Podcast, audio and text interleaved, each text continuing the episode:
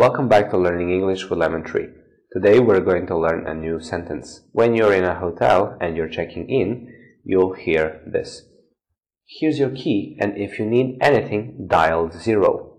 Here's your key and if you need anything, dial zero.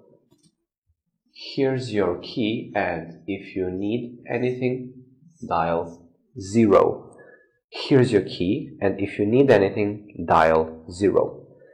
Dial is a verb here and it means to type a number on a phone and to call someone. Dial, dial, dial.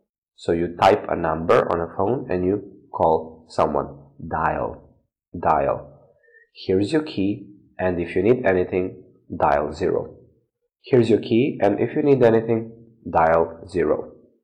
Thank you for watching. See you in the next video. Thank you.